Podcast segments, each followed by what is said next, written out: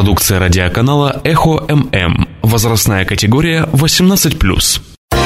Программа «Актуальное интервью» на «Эхо Москвы» Махачкала. Добрый день, уважаемые радиослушатели. В эфире «Эхо Москвы» Махачкала. 8 марта 2015 год. С удовольствием поздравляю я, как Расул Кадиев, наверное, от себя и от радио «Эхо Москвы» Махачкала, всех, всю прекрасную половину человечества, которое слушает наше радио, безусловно, и э, вдруг вторую половину человечества с прекрасным половином, с прекрасным праздником первой половины человечества. Ну, что переверить, что второй, это другой вопрос, такой, мягко говоря. А сегодня мы в эфир вышли не, по не менее хорошему поводу. Э, как известно, у нас на э, периферии иногда бывают интересные люди. Дагестан заезжает. И вот э, таким интересным человеком вот колесит, оказывается, по хребтам горных дорог там всяких, по дагестанских.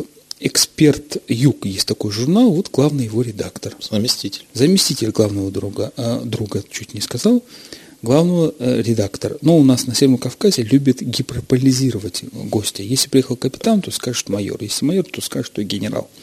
Здравствуйте, Николай. Здравствуйте, Расул. Я со своей стороны хочу присоединиться к вашим поздравлениям прекраснейшей половине человечества. Несмотря вот на такую не очень праздничную погоду в Махачкале, э, всегда Дагестан ассоциируется с солнцем, прекрасной погодой, вот, и широтой кавказской души, поэтому я с удовольствием поздравляю всех женщин в Дагестане за его пределами с праздником. Ну, женщины у нас тоже, это я, судя по количеству обилию цветов, занятых кафе, ресторанов, я думаю, что они полным ходом празднуют. Э, те, кто не празднует, или те, кто слушает в эфире нас, это еще раз повторяю, Москвы, э, Махачкала, программа «Актуальное интервью», программа специально для специальных гостей. И напоминаю предысторию наших взаимоотношений – с Николаем Проценко. Полгода назад где-то он был в этой студии, вечером было также неожиданное интервью, где он неожиданно стал получать от меня неожиданные вопросы о роли вместе Дагестана в, больно, как говорит дагестанская молодежь, в глобальном кипише. То есть, с одной стороны, Москва и Украина, с другой стороны, а, Ближний Восток, а, нарастание проблем с ИГЛ – и взаимоотношения как центра мира, естественно, мы себя меньше не путаем. У нас, если городу, то не меньше пяти тысяч лет каждому. Или в совокупности на всех в среднем. Значит, а, вот в такой ситуации мы тогда обсуждали. Тогда Николай сказал замечательную фразу, с которой я, в принципе, начал этот эфир, что Дагестан – это все-таки периферия. Экономика и политика здесь периферийная учитывая? Ну вот примерно так. В отношении, э, в той системе разделения труда в стране и в целом в мире, которая на сегодняшний момент сложилась. Но слово периферия не нужно воспринимать как какой-то нехороший ярлык, который раз и навсегда наклеили, вот, и потом от него, ну, извините за не отмазаться. Нет. Просто, ну, это вот некий мгновенный срез. И в истории было множество примеров того, как периферийная страна, периферийная территория могла повысить свой статус в этой самой системе разделения труда. А, и самое главное, что у периферии тоже есть ну, свои плюсы. Это же, знаете, я часто люблю повторять эту мысль, она заезжена, но тем не менее, что все наши достоинства – это продолжение наших недостатков. Ну и наоборот. Поэтому не надо воспринимать периферия как нечто со знаком минус. Ну, вот в, в той системе, ну, скажем так, координат, которой я руководствуюсь, там, оценивая э, определенные процессы экономические, политические. Да, Дагестан это периферия, но это не навсегда но это не навсегда звучит хорошо. Значит, Япония тоже периферия мира, если так посмотреть. А, ну, в, скажем так, в той системе, опять же, мировой разделения труда, которая есть, Япония скорее ближе к полупериферии. Она пыталась вырваться в центр, но вот у нее там последние 20-25 лет перманентный кризис, ну вот полупериферии она тяготит. Хотя, опять же, эти разделения, они условны. Ну вот, и, и насколько мне известно, один из экономистов просто, э, говорят, сделал гениальную простую вещь. Он просто собрал статистические данные, ну тогда в 80-м году, если не ошибаюсь, э, уже существовали достоверные статистические данные за 150 лет. И он тогда показ... и там весь в этих графиках Япония относительно какие-то главные фигуранты Англия, Испания, Япония. Швейцария, в том числе Италия, как, э, как шли, куда, почему скакали и на что надеялись, тому подобное. Ну, возвращаемся к, к нашему центру да, мира Дагестану. К Дагестану, потому да. что все-таки Япония далеко. Да, да, но это вы так и ошибаетесь. Там уже спят, надо сказать. На, надо уже, сказать, что вы, вы ошибаетесь. 85-летний японец недавно приезжал, который лидер отделения а, а, опора России в, в Японии, Значит, он приезжал, вот стал почетным профессором, по-моему, ДГУ, обещал 10 человек отвезти в Японию только на 10 дней, по-моему, если не ошибаюсь. Значит, э, суть такая. У нас немножко, говорят, правила игры сейчас меняются в отношениях, а именно в отношении раздела большого пирога.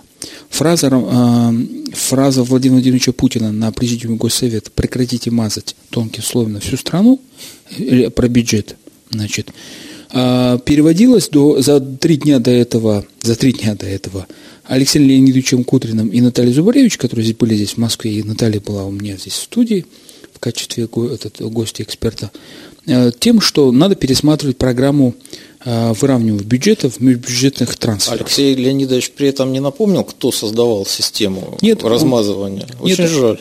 Очень жаль. Он сказал, что когда он работал, было около 60 программ. Но при этом ответил, что Наталья э, Васильевна Зубаревич частенько по некоторым аспектам с ним спорила. Но факт остается интересным, что он-то как раз говорил – что субъекты этими программами стали пользоваться немножко не так. То есть они э, стали, чтобы получить на одну копейку три копейки, вот его выражение, они стали забирать деньги из реального сектора, который есть в своем субъекте, перекидывать. И вот пошли перекосы. Ну, знаете, по этому поводу есть э, такая хорошая там, поговорка армейская. Гладко было на бумаге, да забыли про овраги, а по ним ходить, которая уже там много сотен лет. Россия – страна с интересной политической геометрией, и не совсем она Евклидова. И не совсем она Евклидова геометрия. Э, скорее, скорее Лобачевского, где прямые линии – это не, не очень прямые. По поводу децентрализации, вы знаете, э, я прекрасно помню, э, кажется, это был 2010 год или 2011, ну, в общем, еще когда президентом был Медведев, когда он тоже сказал, что неплохо бы нам значит, децентрализовать, была организована комиссия там, с Хлопониным и, если я не ошибаюсь, с Козаком. Вот. Но, знаете, а, у нас, э, в общем, последние несколько лет э, возникла такая политическая культура забалтывания важных вопросов. Вот как только возникает какой-то ну, принципиальный вопрос, э, сразу создаются там комиссии, общественные советы, пишутся дорожные карты. В итоге результат ну, либо ничего, либо там, в районе стат погрешности. Поэтому ну, вот то, что прозвучало нечто подобное вновь, ну, давайте посмотрим, там, встретимся через пару лет, вспомним об этом разговоре. И Вы оптимист? Тогда... Да по нет. поводу пару лет. А, да, по, по поводу пару лет, хорошо, давайте встретимся через 20. Еще только больше, не говорите, еще больше только не говорите в долгосрочной перспективе, потому что, как говорил Кейнс, в долгосрочной перспективе мы все известны. Ну хорошо, давайте так, вы, значит, как эксперт рассматриваетесь, давайте немножко пофантазируем. Представим себе, под что пофантазируем, меняется... это как раз э, не экспертная постановка вопроса. Футурология, давайте, давайте, как наука давайте возникла... повангуем, да, это предлагаю. А, вот так, ну давайте. Ну, давайте повангуем, повангуем ну что ж. Давайте. Ну вот давайте повангуем. Насчет 15-рядной дороги Сороки, с, а Сорокина к Китаю, Европа не будем. Отличный фильм, кстати, Миша. Значит... Я так и не понял, почему ему не дали Оскара. Э, ну, это, ну вот вопрос другой стоит, о том, что э, если изменяется правило игры, трансфертов, Кавказ получал 12% трансфертов. Если скажут, окей, мы снижаем там, везде снижаем, цифра прозвучала 10%, там, да, вот из этих 12 10%. Плюс еще, если поменяют правила межбюджетного, э, значит, и децентрализация.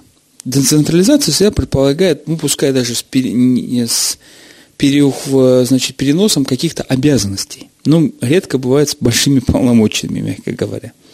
Намекают эксперты, что такую же штуку прошла Латинская Америка, одна из стран, где диктатура внезапно понял, что социальные обязательства не может выполнять свои, они говорят, а у нас давайте децентрализацию. По-моему, Аргентина, если я не ошибаюсь. Я, честно, про Латинскую Америку очень мало что знаю, поэтому Не вот по- от таких Я только кино и бразильский футбол видел. Да. Значит, вот возникает вопрос, как вы думаете, в этой ситуации, как будет действовать Северный Кавказ? Ну, понимаете, дело в том, что объявить децентрализацию, вот, изменить принципы межбюджетных отношений, там, опять же, написать 50 дорожных карт и создать 18 общественных советов, это все очень хорошо.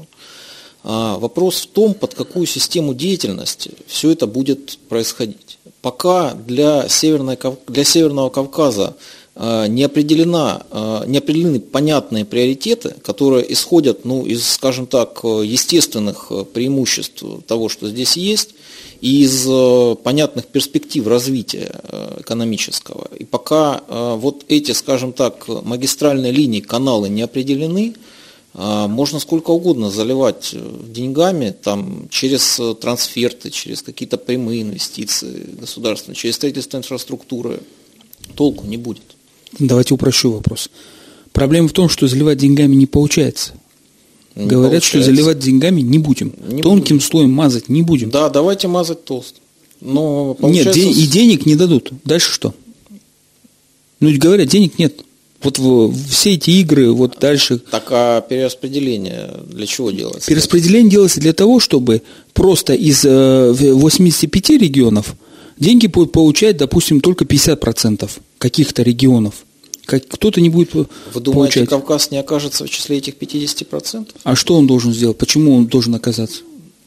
Ну как, почему? Ну, почему? Всем известно, что Северный Кавказ – это регион с повышенными социально-экономическими проблемами, которым нужно… Ну, возьмите, допустим, а, а, ту же самую программу «Юг России». Она ведь э, была во многом, э, ну, скажем так, ориентирована на строительство социальной инфраструктуры. Вот. а, То есть там говорилось не о том, что мы сейчас э, будем строить э, инфраструктуру для новых предприятий, вот, для там, развития бизнеса, вот строим социальную инфраструктуру. То есть Кавказ э, всегда, ну скажем так, э, свою финансовую нишу, я думаю, при любой системе разделения там, бюджетных э, потоков, он всегда свое получит. Нет, э, Кавказ, э, население Кавказа всего лишь 5% от России. Всего лишь Но 5%. вопрос же в уровне жизни, вопрос в разрыве между реальными доходами, допустим, э, А Он, которые... он такой же, как и в, в Российской Фе- Федерации, если не лучше. Потому что теневая экономика Да, вопрос 70%. теневой, вопрос теневой, но ведь Росстат же не учитывает теневую экономику. Правильно, поэтому эксперты говорят, что у нас ситуация оказалась лучше, потому что мы даже, по, ди- и даже если в- оставить вот эту, в- там, власти говорят про динамику чудесную, там 4-5%, люди говорят, если взять все равно за 10 лет, вот сам Кудмин говорит, все равно, как ни крути, все равно мы видим, что у вас динамика. И, и население Да, социально активное. Да, динамика есть. Э, Безусловно, Северный Кавказ э, живет э, гораздо лучше, чем какая-нибудь там средняя полоса. Вот, или я не беру там депрессивные регионы за Уралом. Безусловно, это есть. Но там нет такого градуса конфликтов, как здесь. Стоп.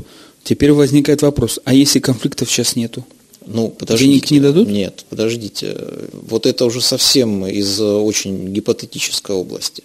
А, Убрать конфликты – это очень длинная перспектива. У нас что-то нет таких конфликтов, как на Урале?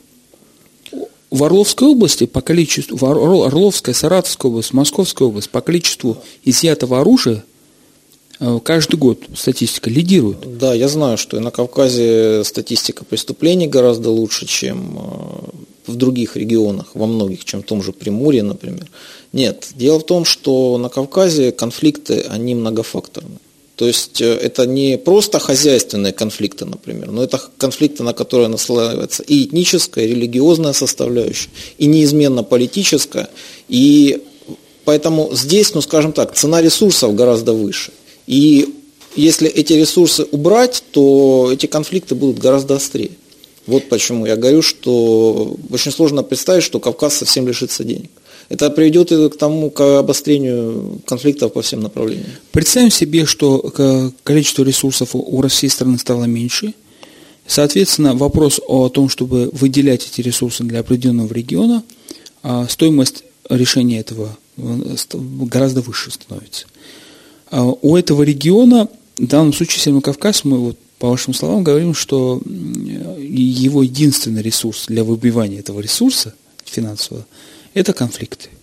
Значит ли это, что в ближайшие дни, буквально в этом году, если учитывая финансовое положение страны, с нулевым процентом ВВП и тому подобное, есть, ну, это нулевая статическая погрешность, на самом деле, скорее всего, минус, значит, значит ли это, что мы получим резкий скачок э, количества конфликтов экстремистских, межнациональных, криминальных?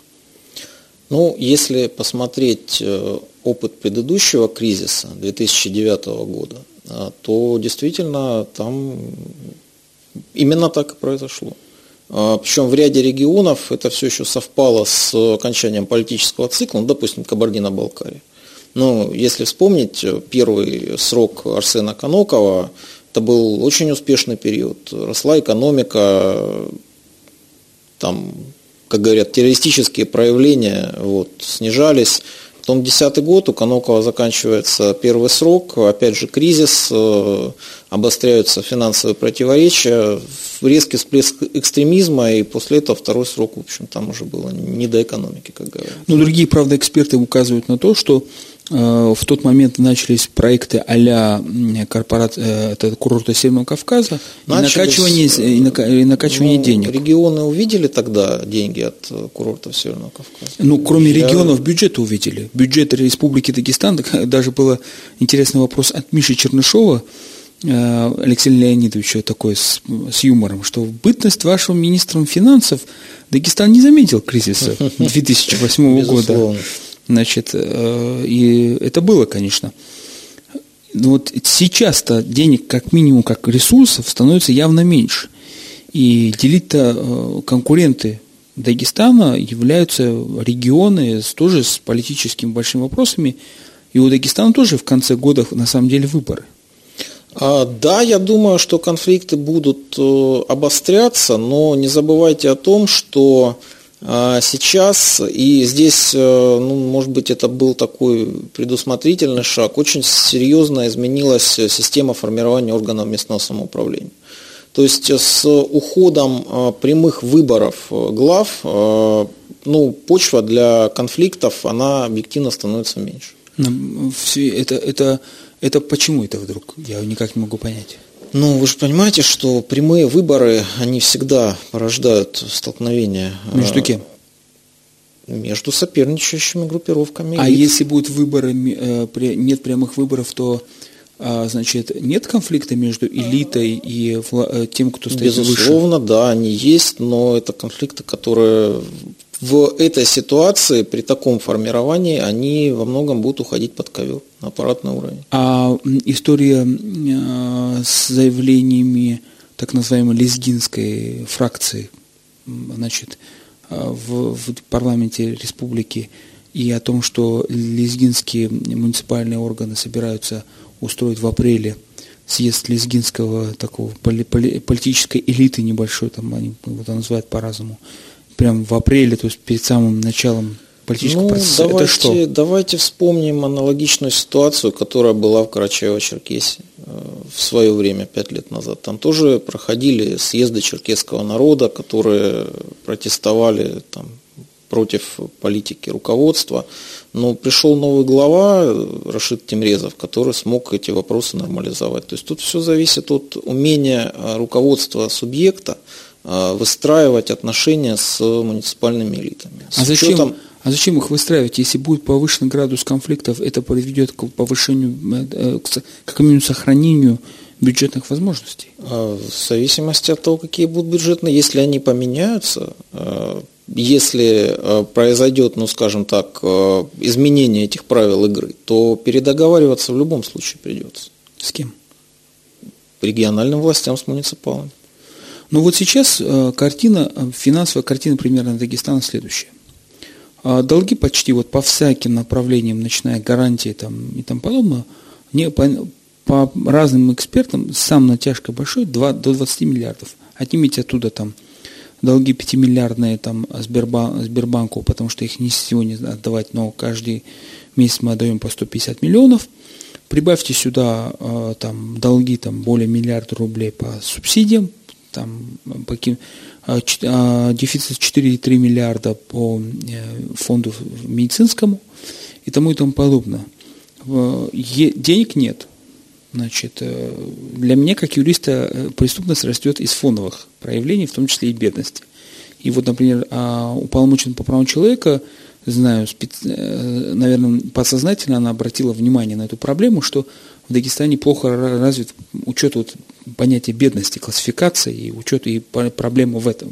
Ну, учитывая знаменитую историю с инвалидами, да, то есть, понимаете, дело в том, что экономику Дагестана вообще очень сложно положить, и других республик Северного Кавказа очень сложно положить на Росстатовские параметры. А очень многие решения принимаются на федеральном уровне, исходя из них. Вот в чем проблема. Безусловно, э, выходом из э, этой э, ситуации является, ну, скажем так, всемирное развитие и стимулирование таких форм местного самоуправления, которые, ну, скажем так, органичны для территории. Например? Но здесь, ну вот вчера, например, мы общались в Кубачах с некоторыми мастерами. Они говорили, что э, вот сегодня те формы исторически возникшие, э, которые э, там работали, функционировали на протяжении столетий, они фактически оказались ну, не удел, потому что ну, та же самая проблема мусора, да, элементарно, она может быть решена ну, вот на основании там, традиционных регулирований. А сейчас глава поселка вот, то есть его, э, ну, скажем так, полномочия, они таковы, что он может, наверное, выписать штраф, да, но как этот штраф собрать, вот, а если соберутся, ну, скажем так, совет села на неформальном уровне, вот, и примет какие-то свои меры с тем же самым мусором, опять же, как это можно реализовать? Чтобы остаться в правовом поле Российской Федерации. То есть это та ситуация конфликта юрисдикции, о которой вы, Расул, говорили в прошлый раз. Хорошо. Тогда воз... переходим тогда на, То есть, на муниципальный уровень. Еще раз хочу подчеркнуть, что э, вот возможным вариантом снятия этих конфликтов является развитие тех органически сложившихся форм местного самоуправления, которые, ну вот, э, э, сейчас оказались фактически нефункционирующими. Ну, я... Как это все вписать в правовое поле Российской Федерации, отдельный вопрос. Как юрист я хочу выразить несогласие и привести конкретный пример. Простите, еще раз за цитологию сошлюсь на доклад 2000 2013 какой-то уполномоченного по правам человека а, в Республике Дагестан, она исследовала право на участие в местном самоуправлении. В соответствии с законом Российской Федерации об основах местного самоуправления, там есть разные формы участия. Участие в общественных советах, конференция, территориальная а, форма самоуправления – и тому и тому подобное. И вот она запросила 52 муниципальных образования, сейчас, не помню, там районы, все. Она посчитала, сколько ответила, и она просто показала, какие ответы, что да, были входы, да, люди, если даже где-то собирались, но ни разу никто протокол никакой не, со, да, не со, собирал. То есть в законе-то как раз все инструменты и прописаны уже. И они-то давно это все продумано, то в другой момент почему этим не пользуются и как. И вот мы плавно перешли к очень важной, я думаю, вещи. Вот муниципальные правила, правила игры. Мы в первой части говорили федеральный центр э, регион, Республика Дагестан. Теперь перешли, вот благодаря вам, хороший плавный переход на примере поселка Кубачи, который сейчас стал селом. Значит, потому что они провели референдум, uh чтобы их учителя э, получали надбавку как сельские учителя, а как поселковые они не могли получить. Вот работа юридическая на, на отжим государства и тому подобное. Ну давайте только рейдерскую терминологию. Ну, не употреблять. Ну. Но, как говорят экономисты, когда у населения значит, экономически выгодным является действие, которое они голосуют, когда им обещают больше, больше, больше, а они работают меньше, меньше, меньше. Ну, тут... ну это нормальная теория рационального выбора. Да. И, ну, вот при том, что экономисты говорят, что по-моему, как они это выражаются, очень интересно, э, человек в среднем ограниченной э, рациональности, там вот, вот как-то вот такой субъект. Ну, это как раз сам, среднестатистический человек, это и есть человек с самой идеальной рациональностью. Идеальная рациональность среднестатистический. Переходим. Отношения муниципалы и населения. Недавно в Махачкале, после того, как Кудрин объявила о встрече с бизнесом Дагестана, который мало кто попал по определенным причинам, ввиду того, что появились очень высокопоставленные лица, закрыли дверь э, охрана этих высокопоставленных лиц. Значит, после этого город объявил, что вот развесили даже баннеры, что 4 марта город встречается с бизнесом. Вот такого-то, такого-то числа Э, был председатель правительства, значит, был исполняющий обязанности мэра города Махачкалы. Я, честно говоря, просмотрел, сам не присутствовал, мне принесли резолюцию, там такая раздавалась резолюция, бумажечки такие очень интересные. Во-первых, не было модератора вообще, вот то, что и людей вчера спрашивал, которые были присутствовали, очень интересное впечатление. И в газете немножко по-другому, но написано Махачкалинское известие. Но вот взаимоотношения. Бизнес и местная сам власть. Власть говорит бизнесу, вы давайте платите. В Махачкал-то вообще на 69% только исполнила бюджет. Бизнес говорит, а вы покажите, вот там какая-то директор крупной компании говорит, покажите фирмы, которые вы обелили, так называемые.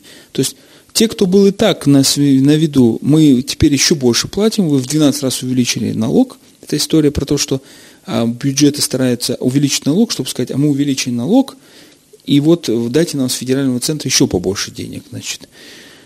А пока вы думаете на этот вопрос в отношении бизнеса и власти, так как радио надо существовать, рекламная пауза. Еще раз добрый день, уважаемые радиослушатели. 8 марта 2015 года, прекрасный день для женщин и мужчин, естественно. Всех поздравляем еще раз. Но это не повод для того, чтобы не помучить э, приехавшего к нам в гости заместителя, подчеркиваю, главного редактора журнала «Эксперт Юг» Николая Проценко, который приехал не просто с поезда, а он уже поехал по горам, пообщался с нашими э, старшими в некоторых поселках, типа Кубичи, и готов э, мне оппонировать значит, по некоторым позициям моего внутреннего ограниченного периферийного взгляда. Шутка. Мы начали, перешли от федерального, в отношении федерального центра и регионов на Северном Кавказе и в частности Дагестана перешли в отношения, потом перешли центр и местное самоуправление, сейчас местное самоуправление, бизнес и население. Почему перешли? Потому что Николай высказал такую позицию, что отмена прямых выборов в том числе, это является фактом, снижающим конфликты. Это было, возможно, оптимально, и, не, и возможно, он в первой части указал, что надо возрождать старые формы исконные, которые здесь существовали, местного самоуправления.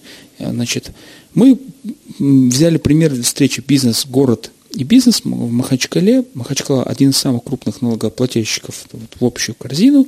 И, в принципе, всегда был конфликт между муниципалитетами, что Махачкала говорила, мы вам платим много вот в бюджет, а даете мало.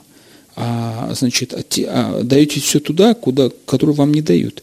На что муниципалитеты, районы, там, горы отвечали, от нас все уезжают к вам, Значит, вы из нас все высасываете и ресурсы, и денежные, и людские, и поэтому вот, вот так, это справедливо, мол, вот такой э, насос такой Махачкала. Сейчас нам Махачкала немножко легла чуть-чуть на миль, 69% только исполнили бюджет, и была встреча с бизнесом. Вот теперь вопрос, как надо построить, как на ваш взгляд, на Северном Кавказе, традиционно, нетрадиционно, надо выстраивать отношения с бизнесом и местной властью, чтобы получить денежки – ну, понимаете, прежде всего, э, это должна быть, ну, как говорится, дорога с двусторонним движением. То есть, э, вот когда проходят э, различные встречи власти и бизнеса, всегда надо смотреть, кто их инициировал. Если их инициировала власть, ну, скорее всего, она там где-то перед вышестоящими органами отчитается, вот, разложит там по параметрам оценки эффективности, кто у нас сейчас оценивает эффективность региональных властей. Вот, предъявит там десяток публикаций в местных СМИ и скажет, что вот у нас значит, процесс взаимодействия с э, бизнесом налажен лучше некуда. Другое дело, когда такие э, диалоги э, инициирует сам бизнес. Вот. И вот здесь э, этого движения на Северном Кавказе, мне кажется, не очень хватает. А, ну, могу привести такой пример. Вот мы э, в журнале «Эксперт Юг» э, с 2010 года делаем регулярный рейтинг крупнейших компаний из КФО.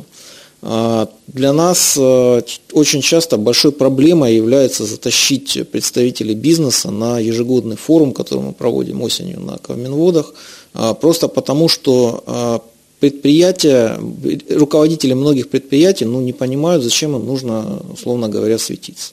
Вот. И в ситуации, когда каждый сам за себя во многих отраслях, начиная от э, ну, той же самой, э, от того же самого, от того же самого малого предпринимательства и заканчивая ну, крупными отраслями, где, ну, где есть серьезные игроки, которые много лет существуют. В этой ситуации, конечно, ну, продуктивного диалога между властью и бизнесом не получится. Поэтому мне кажется, что должен быть вот встречное движение. То есть власти, ей, ну, там, президент в федеральном собрании говорит, надо разговаривать с бизнесом, надо взаимодействовать. Региональные власти берут под козырек, э, проводят форум, на который, ну, некие представители бизнеса появляются, отчитывают, все прекрасно, мы взаимодействуем. Вопрос в том, что нет, опять же, встречного движения. И вот когда оно будет, тогда и, наверное, появится диалог. Давайте упрощу. Там, вот, у нас просто в Дагестане не очень любят правила дорожного движения. Что встречное движение, по вылететь по встречке мы знаем.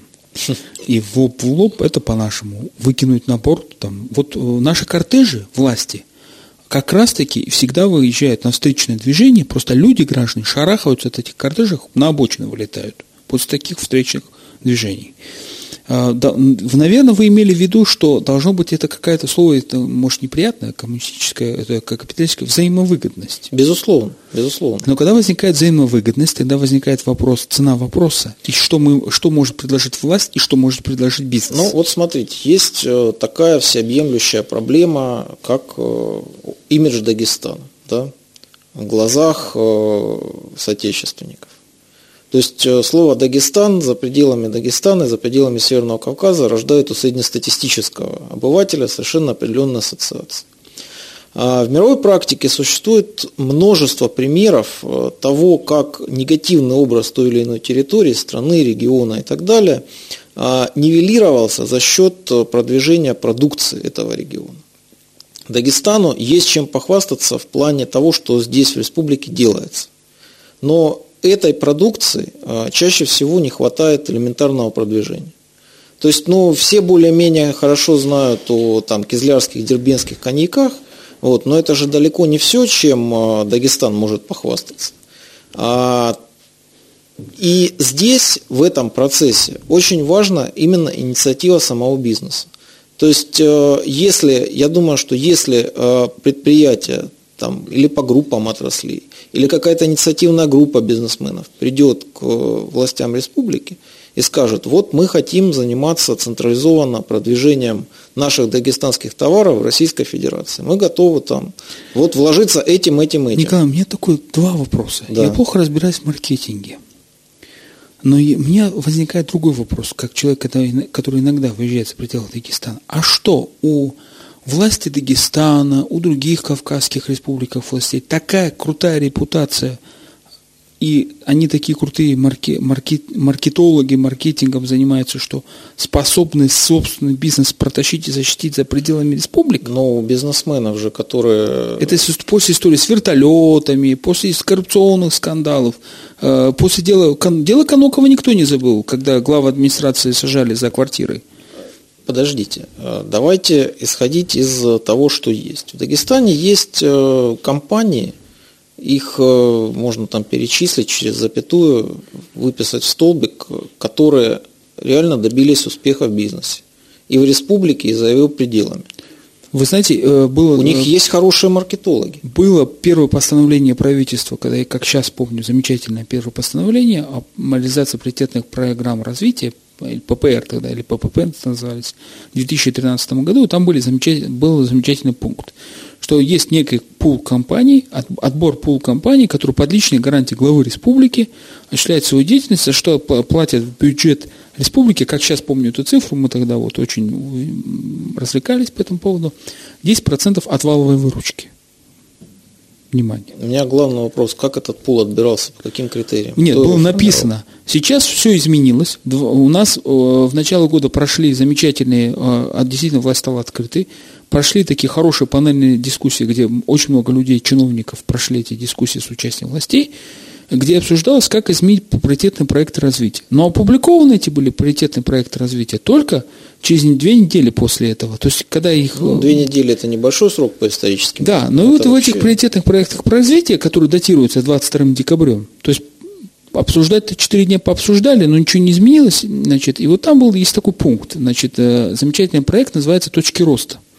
Мне, мне очень понравился, потому что там есть пункт, который ну, просто выбивает, ну, Китай просто отдыхает. Там есть пункт, что до, до конца 2015 года по сопровождению власти, власть это пишет, сопровождаем 10 инвестиционных проектов, 10 инвестиционных проектов стоимостью общей 4 триллиона рублей созданием, внимание, тысячу рабочих мест. Ну, Если власть сама не умеет считать, сама не понимает, что пишет, как она может, у меня возник, возникает вопрос, э, как она может бизнесу помочь с имиджем? Смотрите, э, власть, э, как и бизнес, это понятие неоднородное. Надо всегда представлять конкретных людей. Ну, это, ну, в Дагестане же на личности не... переходим, это тяжело, тяжелее для меня. В Дагестане же не все чиновники под одну гребенку, не весь бизнес под одну гребенку. А, еще раз, есть проблема, которую власти республики, ну, она для них является первоочередной, они ее осознают, рефлексируют. Они всегда говорят, Какая? проблема имиджа. Я с вами согласен в том смысле, что они везде это выпячивают. Даже э, северокавказские так называемые ЦСКП «Кавказ», который переводится не как Центр современной консервативной политики Северо-Запад или Москва, как, как, по какому образу он был создан, а Центр современной кавказской политики, а, значит, они в своих уставных целях написали улучшение имиджа. Но, понимаете, а, вот это улучшение имиджа, а, его надо положить на конкретные материальные вещи. Но, смотрите, во многих регионах у нас в стране есть кавказские землячества. Для них появление, допустим, в региональном центре а, магазина под названием Дагестан, да, это будет уже очень серьезная возможность покупать дагестанские продукты, а потом и другие подтянутся. Если вы попробуете э, товар и поймете, что он хорошего качества, и снова придете, у вас этот товар будет ассоциироваться с определенной территорией. Еще раз говорю, это работающий механизм. Просто он никак не задействован. Вопрос, не, вопрос для меня в чем? Вот хорошо, создаете два-три предприятия. Ну, есть, да? Помогают им власти. власти. Есть завод Рычалсу, который торгует... Завод Рычалсу, кстати, отличный маркетинг. А, вот, который торгует и там потом. Я не могу понять, как, а, как это помогает в отношении системы местной власти в, в Дагестане. Смотрите, если властям нужно собирать налоги, налоги собирать они будут с реального сектора, правильно? С предприятий, которые работают. То есть э, эти предприятия должны развивать свою деятельность, они должны увеличивать выпуск своей продукции. Я правильно понял, что речь идет об о, вот этой знаменитой штуке, которую русские назвали экономисты правила халявщика? А значит, а в западной, по-моему, экономической литературе это правило безбилетника называется. То есть все на самом деле в тени, остаются также в тени 70%. Берем крутые несколько предприятий, загоняем туда, дай, дай госзаказ. Смотрите, а, нет, не, неправильно. Дело не совершенно не о госзаказе. Более того, а, недавно в газете «Черновик» был очень интересный комментарий Сергея Дахаляна, главы Института экономики ДНСРА, РАН, который сказал прямым текстом, что понятие теневой экономики к крупным предприятиям отношение имеет в лучшем случае 5%. Ну, то есть э, крупные предприятия, которые реально работают и поставляют продукцию, в том числе за пределы Дагестана или другой республики Северного Кавказа, они уже в другой системе, но им нужно помогать с продвижением своей продукции чтобы их мощности развивались, чтобы у них был стимул вкладываться в модернизацию. А для этого они должны понимать ну, рынки. И сейчас, кстати говоря, для вот на во всей этой истории с санкциями и импортозамещением шансы местных производителей, в первую очередь пищевой виноконечной промышленности, очень хорошие. Армяне сокращают, э, у армян в январе на 33% сократилось производство коньяка, не выдерживают, цены неконкурентоспособны. Вот. Я думаю, что это хорошая ниша, где, которую может занять Дагестан. Я думаю, что она закончится в мае месяце, когда примут, как бывает у нас в стране, просто очередной закон о допуске ну, европейских давайте, товаров на ну, рынок. Давайте, давайте дождемся мая месяца, но моя убежденность как закоренелого материалиста в том, что самая лучшая а, форма рекламы какой-то территории – это продвижение ее товаров. Я не совсем понимаю экономику, потому что я юрист. И для меня важнее правила игры внутри институты. И там в английском языке говорят слово институты, институт, институт, институт, институционализм. Это разные вещи. Для меня важны правила игры. Если я понимаю, что идет встреча с бизнесом, и там озвучивают цифры, ребята, вас в Махачкале 19 тысяч, оборот 71 миллиард, мы получаем 1,2, Понимаете, это другая история. Вот тут есть э, э, разные уровни бизнеса. Вот для крупного и среднего бизнеса это вот то, о чем я говорил. А кому мы, с кем мы э, настраиваем отношения? Нет, есть разные уровни бизнеса, просто я в данном случае имел в виду крупный и средний бизнес, который уже состоялся. А нет, а идет же речь не о взаимодействии бизнеса с региональными властями, а с местной властью. Вот что делать местная, местная власть? Это мы же живем. Регион, они в регионы получат большие бюджетные дотации, да, допустим. Э, на самом деле для меня снижение и невыполнение плана, напомню, что Республика Дагестан не выполнила план и только собрала 81% от бюджета Республики Дагестан. И собирала на э, последнюю неделю в, таким образом, когда глава администрации, который юридически никакого отношения к этому не должен иметь в виду, иметь это отношение, он каждый день собирал руководителя предприятия и требовал, требовал, требовал. В итоге бизнес на встрече с городом заявил, что была поставлена планка перевыполнить и догнать, когда с мал, мелких собирали по 300 тысяч, доплатить до налоги на всякий случай, а других по миллиону. Ну, что можно сказать? Ну, чиновники, они действуют. Я к чему надо. говорю, что я-то предполагал, испорченные каким-то вот своими какими-то мыслями, что э, власти, чтобы договориться с бизнесом и объявить, как они говорят, да, должны предложить бизнесу э, какой-то пряник, сказать, окей, ребята, у нас будут, допустим, Махач, допустим, в Махачкале выборы. 51 депутат там по проекту, который они хотят, если будет три района, то 51 депутат по, который я опубликовал проект, который мне слили. Но давайте так, 10%, минимум 10% состава депутатов будут бизнесмены. Но вы сомневаетесь в том, что бизнесмены и так будут среди депутатов? Тогда давайте говорить о легализации бизнеса чиновников. Смотрите, я в данном случае э, вот говорю о том, чем бизнес занимается. Вот бизнес занимается производством экономических, хозяйственных благ. И власть поэтому и должна создавать для бизнеса возможности по его непосредственной деятельности. Еще раз говорю, если э, власти скажут, ребята, мы создаем там бренд дагестанские продукты, мы вкладываемся этим, этим, этим, вы вкладываетесь этим, этим. Это уже поле для диалога. Подождите, когда власть Дагестана говорит о том, что мы создаем бренд, тогда возникает вопрос – а давайте сравнивать на коммерческом рынке, когда к вам приходят э, э, крупные компании маркетинговые говорят, мы вам предлагаем услуги по созданию бренда. Почему я должен выбрать власть, а не коммерческую ну вот, организацию? Вот, вот смотрите, значит, э, аналогичный пример приду. Вот у нас в Ростовской области есть такая программа, называется «Сделано на Дону». Ее, придумала, ее придумали региональные власти. В ней, ну, как бы много а, там еще непонятного, много ее критикуют, э, но она всего существует два года.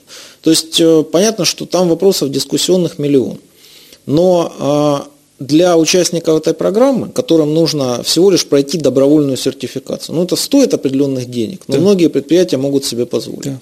Участники этой э, программы получают сразу доступ на все мероприятия, которые э, руководство области проводит там в России, за рубежом и так далее. То есть это возможность, ну, как бы продвигать свою продукцию, расширить. Я, э, очень извиняюсь. Испорченной с юридическим образованием и конституцией для меня власть – это услуги, во-первых. Во-вторых, есть такая там штука, называется единое экономическое пространство. Когда и речь идет о том, что я кому-то кому за что-то плачу, и в удостоверении этой сделки мне выдают какой-то сертификат, это просто бумага для удостоверения сделки, и мне оказывают услуги, я спрашиваю, стоп, ребята, кто оказывает услуги? Мои же слуги? мы, я вот в этой игре не могу понять одну главную вещь. Я слышал, и говорили про бренды Дагестана и тому подобное. Э, Александр Геннадьевич Хлопон, при всем к нему уважении, он говорил про бренд «Единый товар», СКФО, сделанное СКФО и тому подобное. Но это нужно начинать да, но с вопрос, низового уровня. Вопрос в том, что с точки зрения экономики, права и справедливости, это называется, этот, э, ну как вам сказать, мягко говоря, нечестно. Потому что ивановские производители такого же аналогичного товара э, должны вступить тогда в гонку с участием собственных ну, властей, смотрите, которые должны противодействовать властям Дагестана. Смотрите, допустим, вы э, любите там какой-нибудь продукт из Ивановской области. Вы, чтобы не платить там злостным перекупщикам, сетям, на которые у нас сейчас там валят всех собак за инфляцию да. и прочее, вы едете в Иваново купить там, я не знаю, какой-нибудь, ну, чего-нибудь. Ивановский ситец. А, Ивановский ситец. Знаете, что не факт, что вы там купите Ивановский ситец. Вполне возможно, что вы придете к прямому производителю, и он скажет, извини, все выкупили. Вот эти мироеды. Никаких проблем. Я не могу понять, как Республика Это... Дагестан решает вопросы по распределением товаров дагестанских. Не обязательно решать эти вопросы. Важно создать, первое, а, ну, скажем так, некую рамку. То есть, если ты соответствуешь критериям да, вот этого бренда, знака качества, ты его получаешь. Для стоп, этого... стоп, стоп, стоп. Бренд – есть понятие бренд, это просто повторяющееся э, удовлетворение э, потребителей. Нет, бренд э, это соответствие определенным ну, ожиданиям. Это, да, это, это знак определенного качества.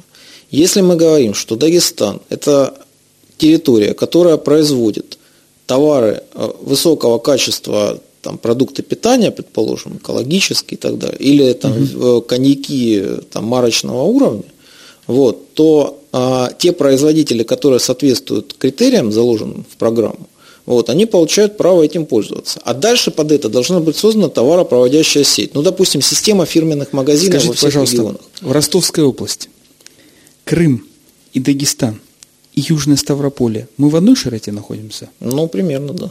45 плюс-минус. Сельско- сельскохозяйственные культуры, такие как виноград основной и фруктовые – мы производим все это регионы? Ну, в Ростовской области в меньшей степени. Крым производим? Да. И, Дагестан производим? Ну, мясо оставим тому подобное. Если мы будем пользоваться стратегией государства э, э, как в лице руководства субъектов, которые являются частью вертикали власти, начинают гонку за бренды, сделано в Ростове, сделано в Дагестане – Здесь Кикунинский завод, там э, ростовский какой-нибудь, там, не знаю, города Шахты, я не, не, плохо разбираюсь в экономике и географии. Да, Нет, э, я не думаю, что в городе Шахты делают персики. Значит, а, или там Бахчисарайский персиковый завод, там, э, значит, и тому подобное. Э, я не могу понять, мы что теперь, получается, власти региональные начинают конкурировать между собой? Слушайте, ну, конкуренция между регионами, это, по-моему, общеизвестно. Только если сейчас она идет за бюджетные потоки, вот, то давайте же теперь вот в той ситуации, в которой мы оказались, там, с санкциями, с импортозамещением, да, ну, я условно там описываю там вот типологию этой ситуации.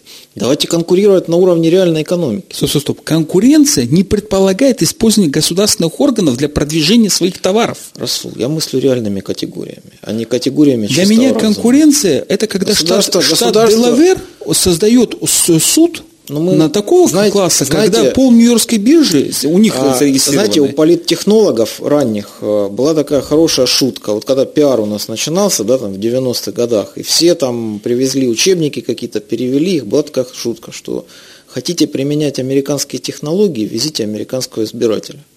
У нас есть ровно такие условия деятельности, какие есть.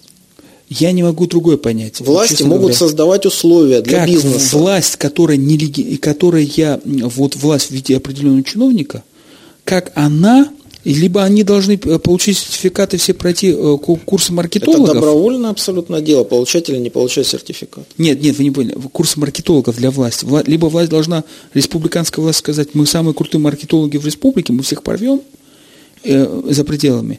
А ростовская, ростовский губернатор говорит, дагестанская власть ерунда по сравнению с нами. Вот мы крутые маркетологи. Да не обязательно, не обязательно власти становиться маркетологами.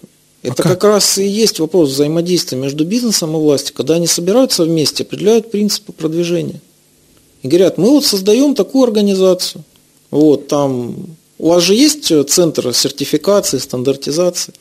Я не могу это понять, как делать, мы наверное. можем доверять этому центру. Вот как ивановские ткачихи должны доверять э, но если два вы, сертификата но если, на Дону и, да, но если, Дагестан. Но если вы посадите в такую организацию сплошных чиновников, то, конечно, ему нельзя доверять. А если вы туда пригласите половину чиновников, половину представителей, там, треть чиновников, треть представителей бизнеса, треть из науки – ну и нормально, вполне а, будет. Ну, в принципе, я понимаю. Просто я не, этот, э, в принципе, я, я-то думаю, что если речь идет о маркетинге, то это надо платить просто хорошей фирме.